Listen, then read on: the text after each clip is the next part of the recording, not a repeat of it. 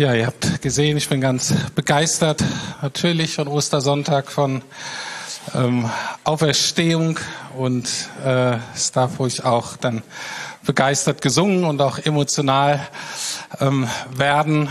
Ähm, meistens ja dann aber so ein bisschen das Problem, dass wir das mit dieser Auferstehung haben und wir westlich geprägt und denken dann, oh, das müssen wir irgendwie erklären, weil das macht ja so keinen Sinn und die Leute stehen ja nicht auf und dann wäre jetzt mein Job eigentlich äh, so ein bisschen so, dass wir runterkommen und so ein bisschen das Rationale reinkommt und ich euch so die guten Gründe dafür erkläre, warum er tatsächlich auferstanden ist und so weiter, warum man das glaubt, warum es da gute historische Indizien für gibt. Aber das lasse ich heute alles. Äh, wenn euch das interessiert, dann kommt danach zu mir und dann können wir drüber reden oder ich empfehle euch Literatur darüber. Ähm, ich möchte so auf dieser Staunensebene bleiben heute Morgen. Ich ähm, möchte mich quasi der Auferstehung rühmen. Wir haben uns am Freitag des Kreuzes gerühmt und ich möchte in diesem Spirit weitermachen, dass ich mich rühme dessen, was da geschehen ist und möchte euch ein bisschen mit reinnehmen in so Wahrheiten, also die eigentlich auch zu groß. Okay, ist jetzt nicht so, dass ich das alles so habe, sondern ich möchte das aber, dass wir einladen, dass wir anfangen, da so einzutauchen, ähm, dass wir so ins Staunen kommen und merken, wow, da ist, da ist echt noch mehr. Äh, und das fängt jetzt hier irgendwie an, aber das wird immer besser. Am Freitag, ich lese nochmal die beiden zentralen Verse von Freitag vor, wo es um das Rühmen des Kreuzes ging. Ich jedoch will auf nichts anderes stolz sein als auf das Kreuz unseres Herrn Jesus Christus. In diesem Kreuz ist die Welt für mich gekreuzigt und ich für sie.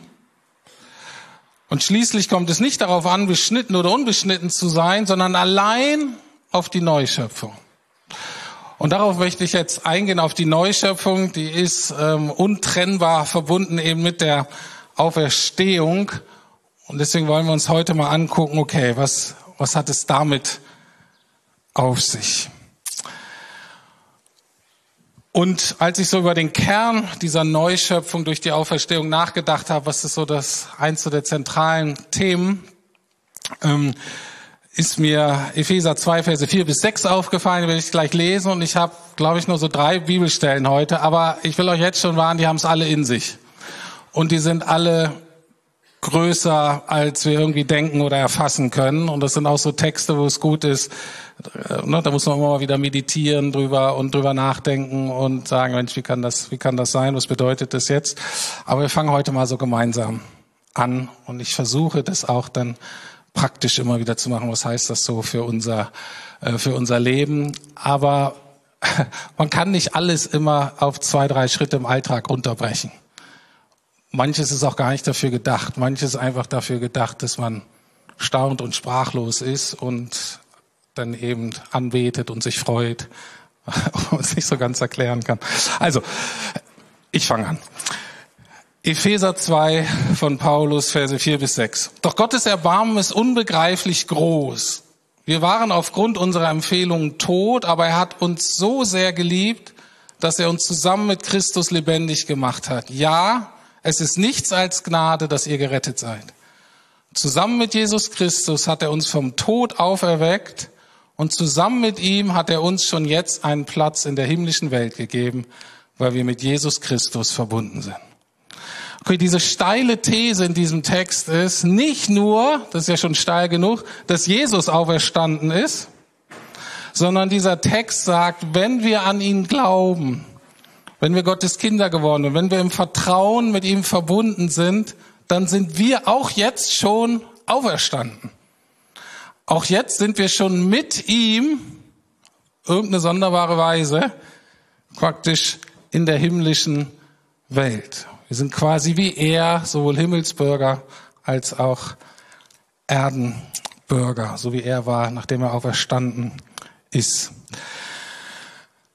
Also, wir haben schon jetzt so einen Platz, diese besondere Stellung, weil und nur deswegen, weil wir mit Jesus verbunden sind. Und das ist der Kern der Auferstehungshoffnung der Christen. Ich könnte es mal so salopp, salopp formulieren. Wir sind da, wo Jesus ist und Jesus ist da, wo wir sind. Es gibt so einen technischen Ausdruck dafür, wenn man so möchte, im Neuen Testament. Der wird ganz oft ähm, verwendet und auch immer so nebenbei. Und das heißt dann in Christus. Das heißt, wir sind in Christus und an anderer Stelle sagt, Christus ist in euch. Also die Auferstehung, so ähnlich wie unsere Taufe, gibt es auch Verse, sind gehen in die gleiche Richtung.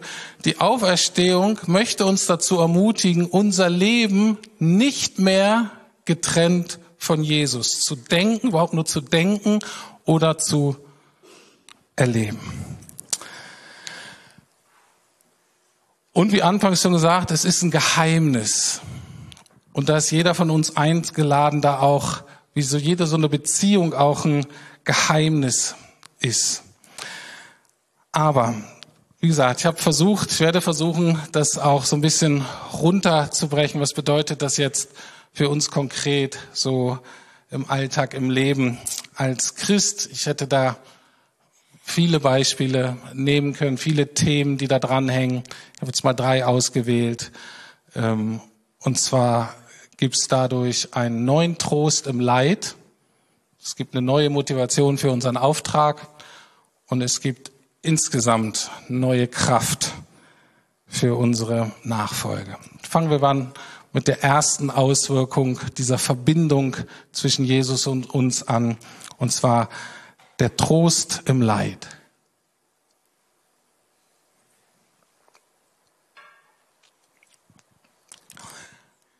Dieser umwälzenden Wahrheit, dieser Verbindung von Jesus mit seinen Leuten, der ist Paulus, der vorher eben Saulus hieß und der war so ein ganz hingegebener Jude und der hat die Christen verfolgt. Für ihn war das eine Sekte, das waren Irrlehrer, die waren gefährlich und die wollte er aus dem Verkehr ziehen und war auch dabei dann, wenn die hingerichtet wurden und wenn die verfolgt wurden, wenn ihnen die Sachen weggenommen wurden. Und bei seiner allerersten Begegnung mit Jesus, man könnte sagen bei seiner Bekehrung, wird er schon mit diesem Thema der Vereinigung von Jesus mit seinen Leuten konfrontiert. Wir lesen das in Apostelgeschichte 9, Verse 1 bis 5. Saulus, der die Jünger des Herrn immer noch mit großer Wut verfolgte und sie mit dem Tod bedrohte, ging zum hohen Priester und erbat sich Schreiben an die Synagogen von Damaskus.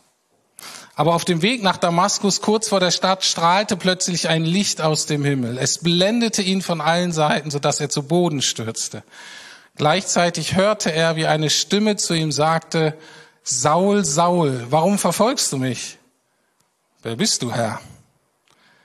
Ich bin Jesus, der, den du verfolgst.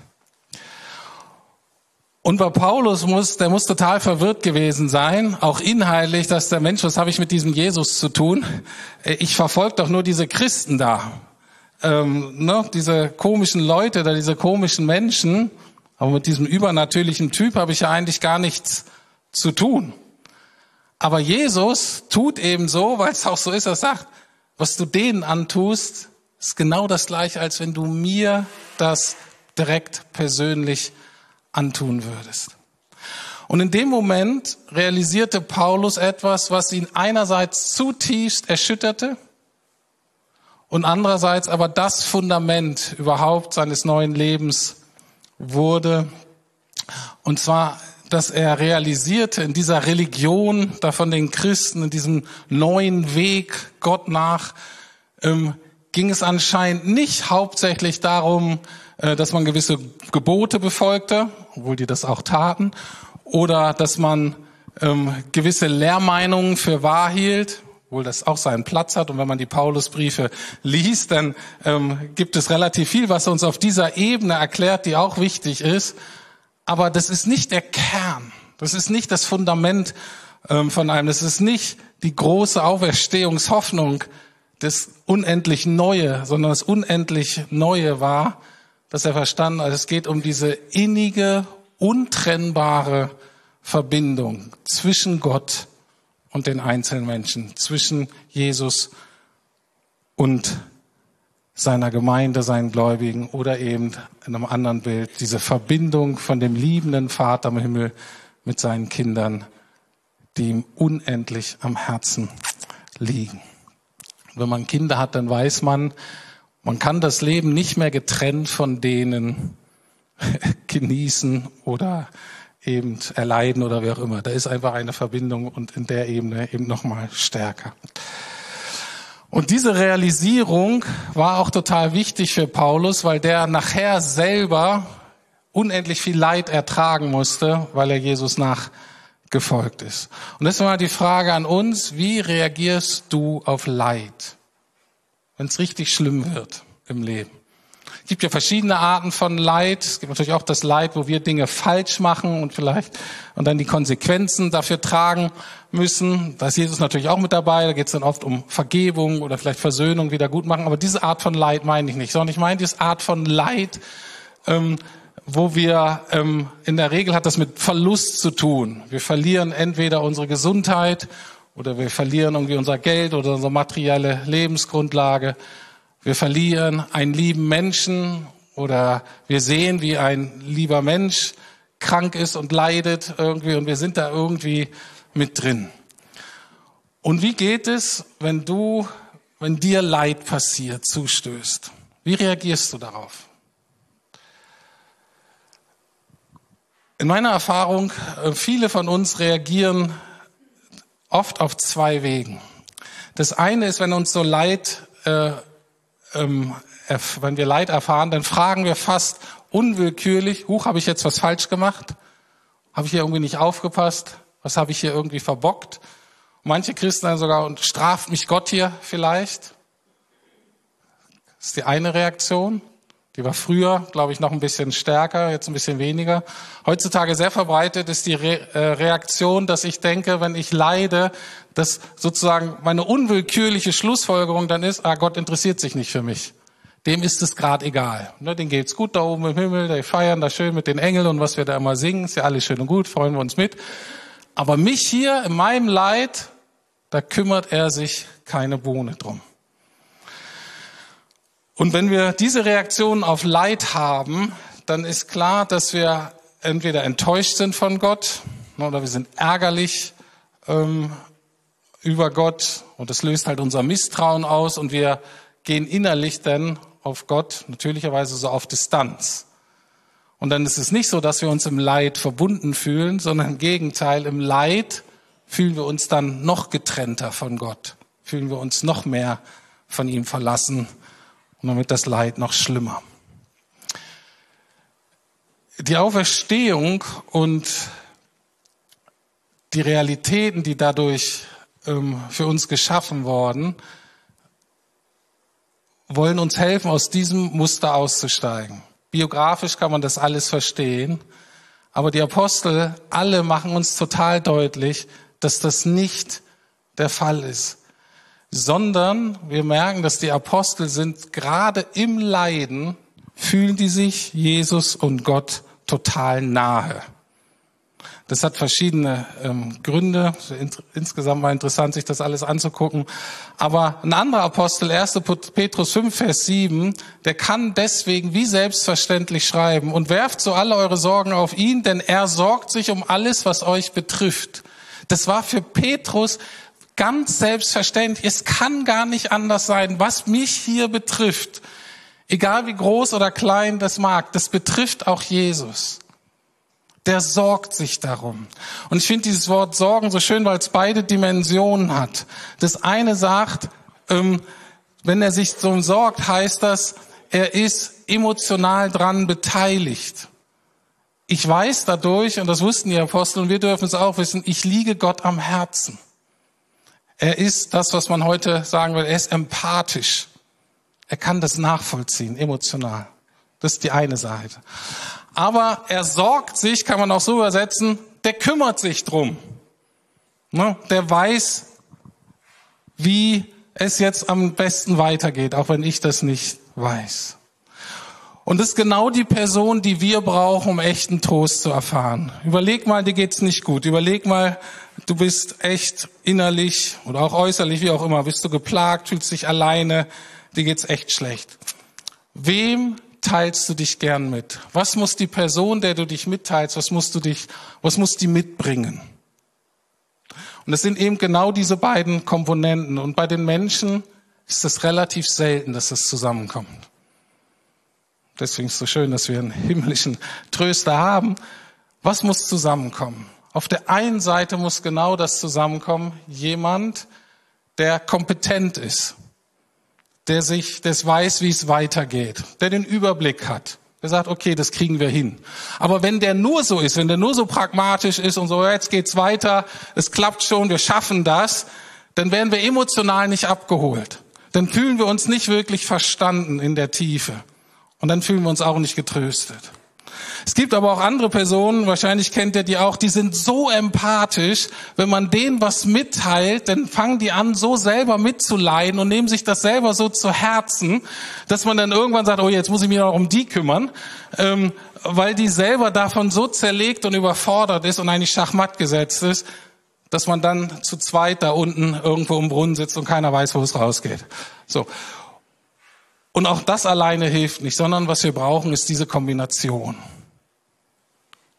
Und das ist das, wie Jesus sich uns vorstellt. Und das ist das, wie die Apostel Jesus dank der Auferstehung, dank der Verbindung mit ihm im Leid erfahren haben.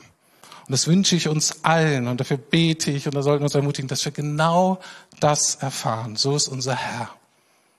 Und es ist eine Konsequenz, eine Frucht, eine Schlussfolgerung von dem, dass Jesus so eng mit uns verbunden ist. Der zweite Punkt, wenn das stimmt mit dieser Auferstehung und, und, und, und so alles, was da dran hängt, dann kann uns das neue Motivation für unseren Auftrag hier auf der Erde geben. Jetzt ist nur die große Frage, was ist unser Auftrag? Also erstmal halten wir fest, dadurch, dass Jesus auferstanden ist, wissen auch wir, dass wir auf alle Fälle auch auferstehen werden, wenn wir mal sterben äh, und es dann ins nächste Leben geht. Uns Christen wird oft vorgeworfen, dadurch, dass wir so eine tolle himmlische Hoffnung haben äh, und dass dann bald alles vorbeigeht und im nächsten Leben alles besser wird, ähm, dass wir uns nicht so sehr hier für diese Erde interessieren. Der Vorwurf lautet, dass der Glaube, der christliche Glaube, uns eigentlich gleichgültig und passiv macht, was das Leben hier auf der Erde betrifft. Und ich möchte, ähm, und das mag ab und zu mal so sein, aber das ist nicht die biblische Art von der von dem Ausleben der Auferstehungshoffnung. Ich möchte euch zeigen, dass das anders gemeint ist, und zwar anhand einer Bibelstelle die auch wieder beim ersten Leben so ein bisschen spacig ist und wovon redet der da und so. Aber ich hoffe, ich kann es euch erklären. Auch wieder Paulus, diesmal an eine Gemeinde in Philippi, also damaliges Griechenland. Und, ähm, und da lesen wir Folgendes. Denn unser Bürgerrecht ist in den Himmeln, von woher wir auch den Herrn Jesus Christus als Retter erwarten, der unseren Leib der Niedrigkeit umgestalten wird und seinem Leib der Herrlichkeit gleichförmig machen wird, nach der wirksamen Kraft, mit der er vermag, auch alle Dinge sich zu unterwerfen. Hab's euch ja gesagt, ist nicht so einfach. Also, ne, hier haben wir wieder, wir werden so mit reingenommen in göttliche Realitäten und das bewirkt Jesus, bewirkt der Heilige Geist mit einer Kraft, die nur ihm zur Verfügung steht. So, und jetzt steht aber, unser Bürgerrecht ist in den Himmeln. Was heißt das? Was bedeutet das für unser Leben hier auf der Erde? Und das verstehen wir nur, wenn wir hier ein bisschen den Hintergrund wissen. Was war Philippi? Philippi war keine normale Stadt damals, sondern das war eine Kolonie, die von den Römern gegründet wurde. Und zwar hatte ähm, die Römer hatten in diesem Gebiet ihres Reiches 100 Jahre bevor Paulus hier schreibt eine große Schlacht gewonnen und haben das Gebiet erobert. Und die Römer hatten aber das Problem, dass die dann in dem Moment die Soldaten brauchten, danach aber nicht mehr. Das waren quasi die Veteranen, die wurden dann irgendwie belohnt, ähm, aber die waren eigentlich zu Ende mit dem Kriegsdienst. Ähm, was die Römer auf keinen Fall wollten, ist, dass die alle nach Rom zurückkommen. Da könnt ihr euch vorstellen, nichts schlimmer für so eine Stadt ist, wenn du da alle Soldaten hast, äh, ähm, kriegerische Männer, die nichts zu tun haben. Ne? Und sagte, die wollen wir auf keinen Fall haben. Stattdessen haben die quasi ähm, dieses Stück Land gekriegt und konnten sich da niederlassen als römische Kolonie und die hatten dadurch ein ganz großes Privileg, denn die hatten römisches Bürgerrecht. Das hatten die wenigsten damals und das hatte äh, einen gewissen Schutz von Rom, hatte gewisse Rechte, die andere Leute ähm, nicht hatten. So, das war die Situation. Und deswegen waren das, die lebten zwar in Philippi, aber ihr Bürgerrecht kam aus Rom. Okay, ihre, ihre Vorrecht, ihre Privilegien, ihre letzte Identität kam aus Rom. Und das ist das Bild, was Paulus sagt. Wir leben zwar hier auf der Erde, aber unsere Privilegien, unsere Rechte, unsere Identität, unser Schutz, der kommt aus dem Himmel. Und Himmel meint nicht irgendwie etwas Abstraktes, sondern ähm, und bei den Juden bedeutet es oft ein Synonym für Gott. Also es kommt eben direkt von Gott. Was ist jetzt die Aufgabe, der Auftrag von dieser römischen Kolonie da, von diesen römischen Bürgern, die sich da niederlassen? Deren Auftrag ist, dass die Kultur und die Werte von Rom und die Anbetung des Kaisers dort etabliert wird. Das ist deren Auftrag. Okay? Und genau so hat Paulus das verstanden, dass er sagt, unser Auftrag von uns Christen ist, die Werte des Himmels und die Vorstellung vom Leben von Gott auf dieser Erde hier zu etablieren, auszuleben und natürlich ganz besonders im Zentrum die Anbetung des wahren Herrn und Retters. Ne? Das war nämlich eben nicht der Kaiser, sondern es war Jesus. Und das nimmt Jesus, äh, das nimmt Paulus dieses Bild. So ist es zu verstehen. Was aber, wenn diese Kolonie, und damit geht es hier wirklich nicht um, um Einzelne, sondern diese Kolonie, und so versteht Paulus auch die Gemeinde, ähm, ist ein neues Gemeinwesen, ist praktisch unser christliches Dorf, ist eine neue Art und Weise, Menschsein zu leben, anders zu leben. Und jetzt, was passierte, wenn die da angegriffen wurden, die Römer? Also wenn es da vielleicht doch nochmal irgendeine griechische oder barbarische äh, Armee gab, die die dann vielleicht in Philippi angegriffen hätten. Worauf hätten die Philipper gehofft, dass passiert?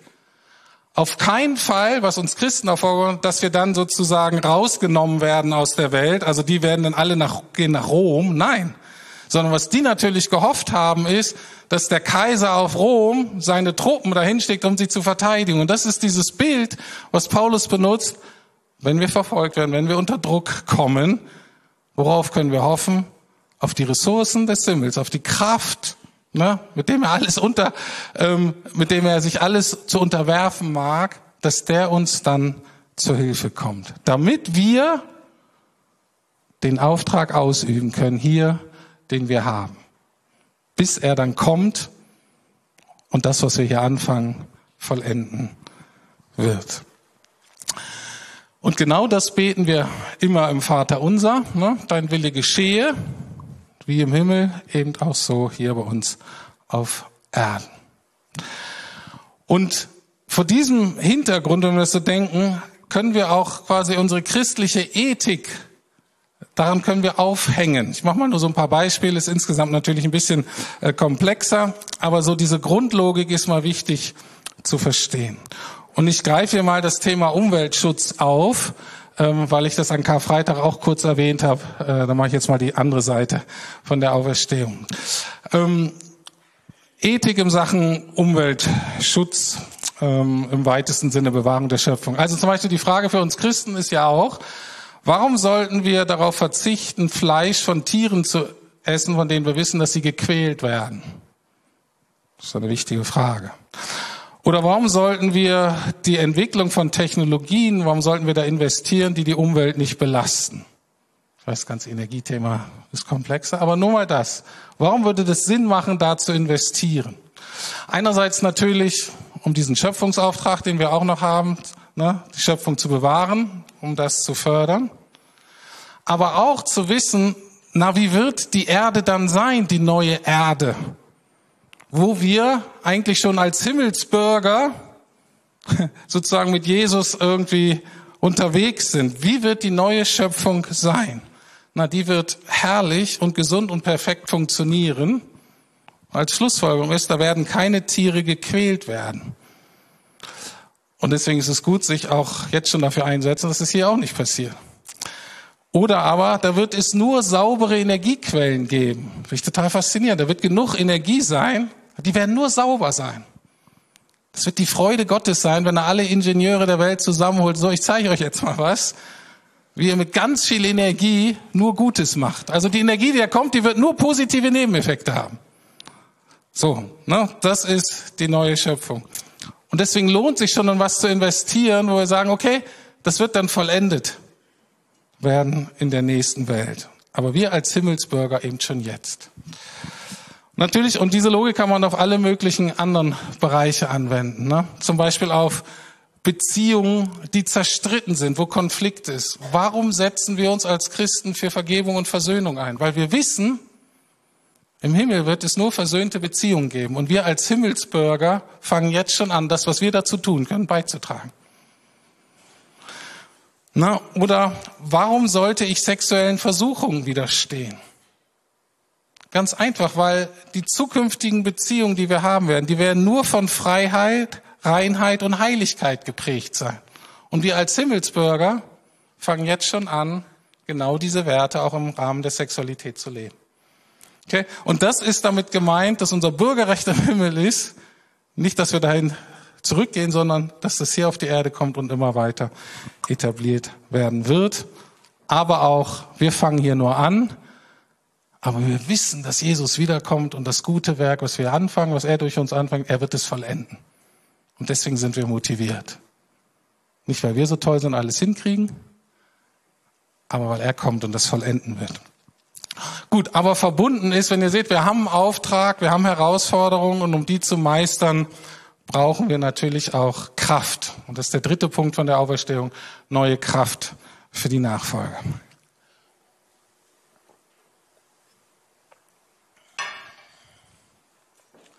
Und nochmal so ein abgespaceter Text. Epheser 1, 18 bis 20. Der ist aber kürzer jetzt. Auch die Auslegung ist kürzer. Haltet durch. Eröffne euch die Augen des Herzens, damit ihr erkennt, mit was für einer überwältigt großen Kraft er unter uns, den Glaubenden, am Werk ist. Und jetzt wieder, ne, kommt uns bekannt vor. Es ist dieselbe gewaltige Stärke, mit der er am Werk war, als er Christus von den Toten auferweckte und ihm in der himmlischen Welt den Ehrenplatz zu seiner Rechten gab.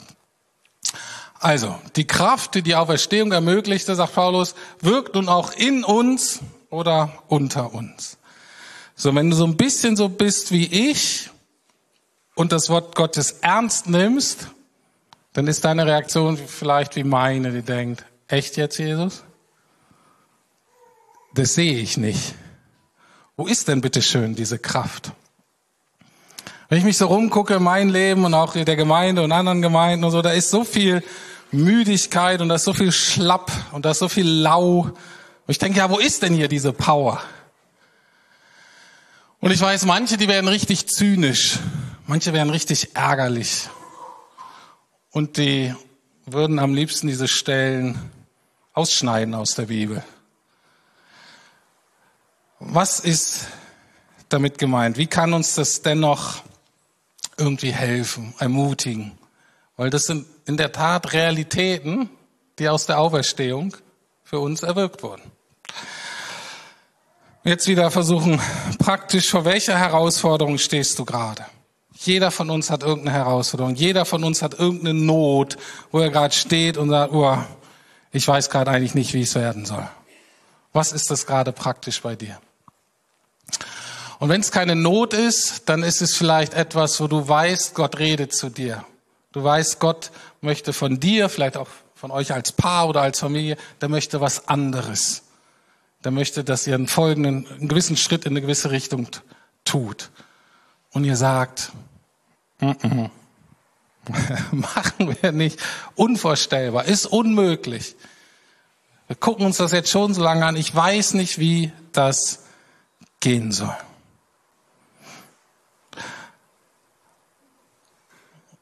Und dann gibt's noch so die dritte Kategorie, also es gibt die einen, die im Glauben so losziehen, die anderen, die fangen gar nicht erst an. Und gibt es noch die dritte, sehr weit verbreitet in unseren Kreisen, ist, dass man sagt, ja, das schaffe ich schon.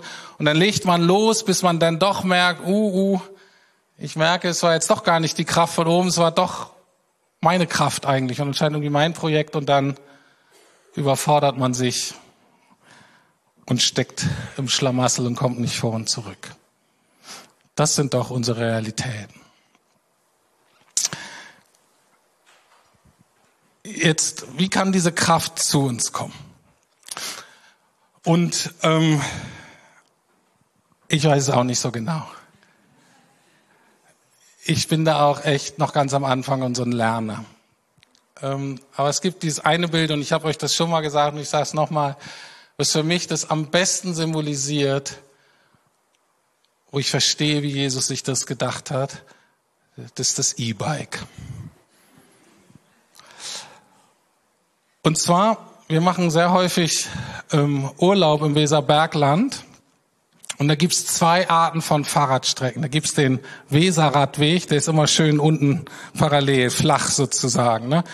Das schaffe auch ich. Also ich bin jetzt nicht so ganz unfit, aber ich fahre nicht so viel Fahrrad. Das heißt, so die Fahrradmuskulatur und so, die ist bei mir nicht gut ausgeprägt. Ich habe auch so ein bisschen Rückengeschichten. Also lang und viel und schnell Fahrrad fahren ist überhaupt nicht meins.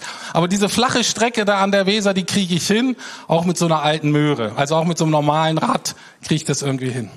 Und dann gibt's aber die Berge des Weserberglandes. Sie sind nicht sehr hoch, aber die sind sehr steil. Geht rauf und runter, rauf und runter. Man kann so richtig schöne Touren machen. Und da ist, wenn Jesus sagt, so Rüdi, jetzt fährst du mal da lang, nicht deine gewohnte Strecke an der Weser, die kennst du ja schon. Ich will da mit dir rauf. Was mache ich dann? Es bringt gar nichts, wenn ich sage, oh, das schaffen wir. Krieg ich hin.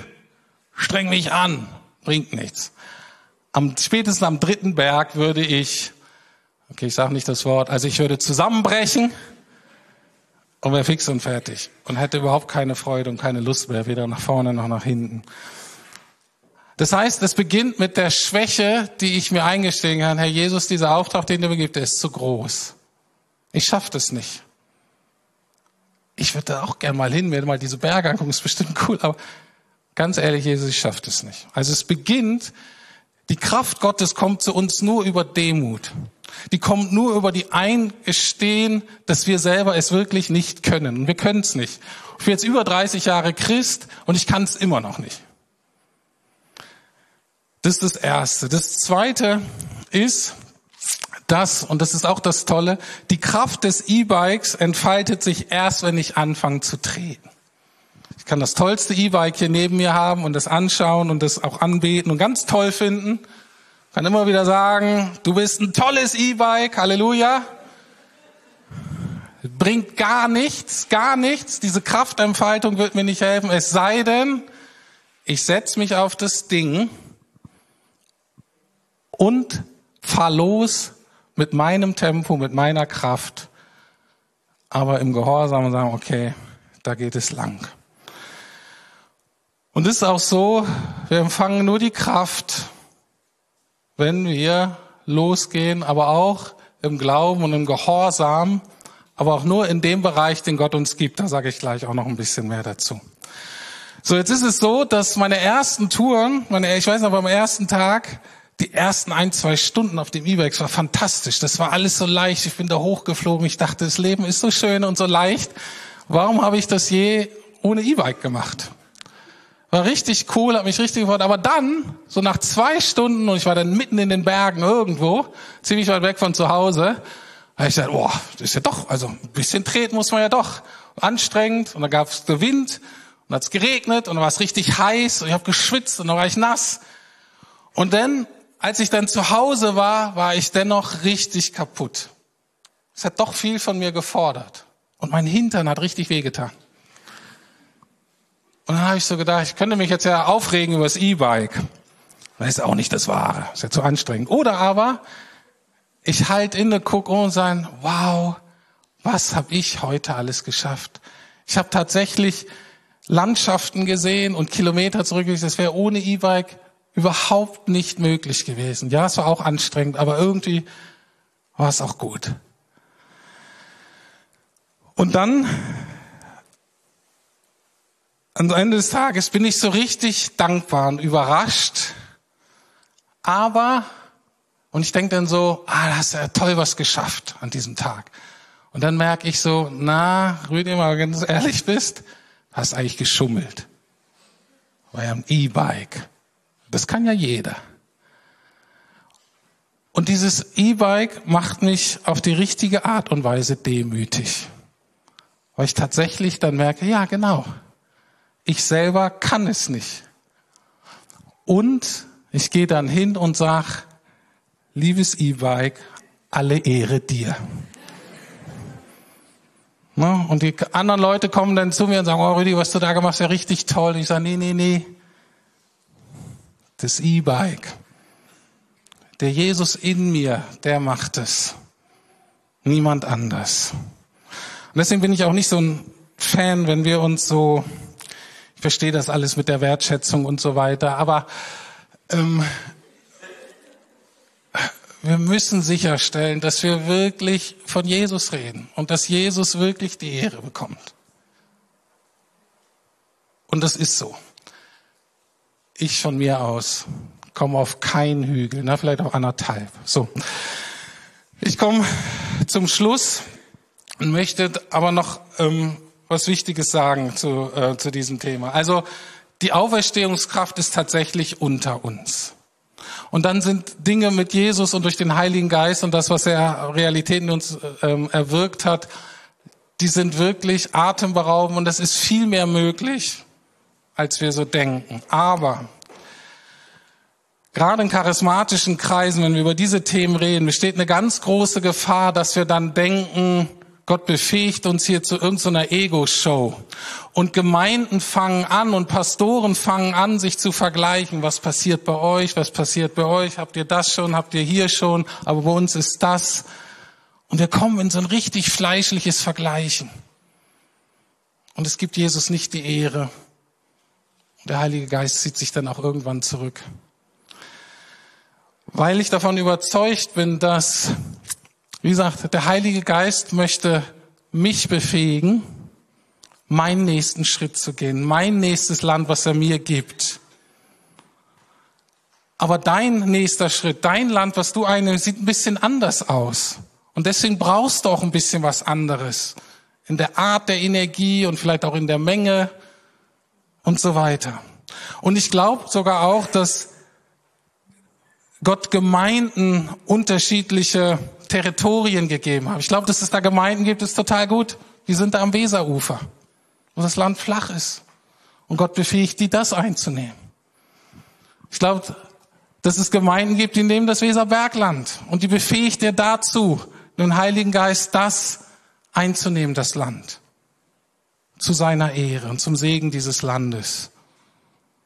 Und dann gibt es aber auch Gemeinden, denen hat er die Alpen gegeben. Und er hat dir mit so viel Power gegeben, dass sie gut hoch und runter der Alpen kommen.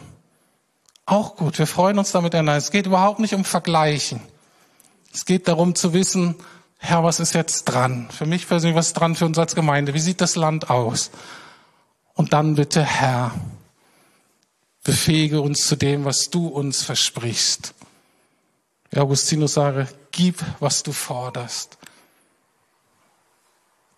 Wir selber können es nicht, wir wollen es auch nicht mehr. Aber mit dir, mit deiner Kraftbefähigung ist es möglich, aber eben nur unsers. Und wir beten dann für die anderen und freuen uns mit den anderen, aber wir vergleichen uns nicht. Und wie gesagt, das gilt sowohl auf der Einzelebene als auch bei verschiedenen Gemeinden und Denominationen. Ich bete noch zum Abschluss. Lieber Herr, wir danken dir und ich stehe in der Tat einmal staunend vor dir und ähm, will dir wirklich alle Ehre geben. All das Gute, was du tust, kommt wirklich von dir. Ist deine Richtung, deine Power, das neue Leben, was du uns geschenkt hast in Liebe und Gnade. Und vergib uns bitte, wo wir uns selber auf die Schulter klopfen. Vergib uns bitte, wo wir denken, ah, wir sind doch ein bisschen toller als die anderen. Wo wir doch wissen, es bist alleine du. Und der einzige Unterschied ist, ist, dass du uns weiter gnädig bist. Und darum bitten wir dich, Herr, sei du weiterhin du selbst. Wir wollen dir Raum geben in dieser Gemeinde, ich in meinem Leben, damit du du selbst sein darfst. Damit wir dir keine Vorschriften machen, sondern du bist wirklich der Beste. Und das, was du tust, ist am allerbesten. Und deine Pläne sind am allerbesten. Und wir wollen lernen, da dir noch mehr zu vertrauen. Wir wollen lernen, da noch weiter reinzuwachsen.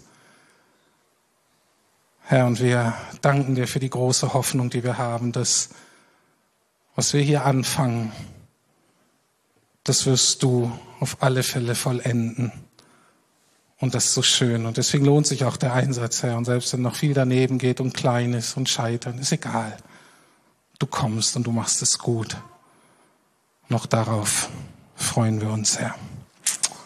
Amen.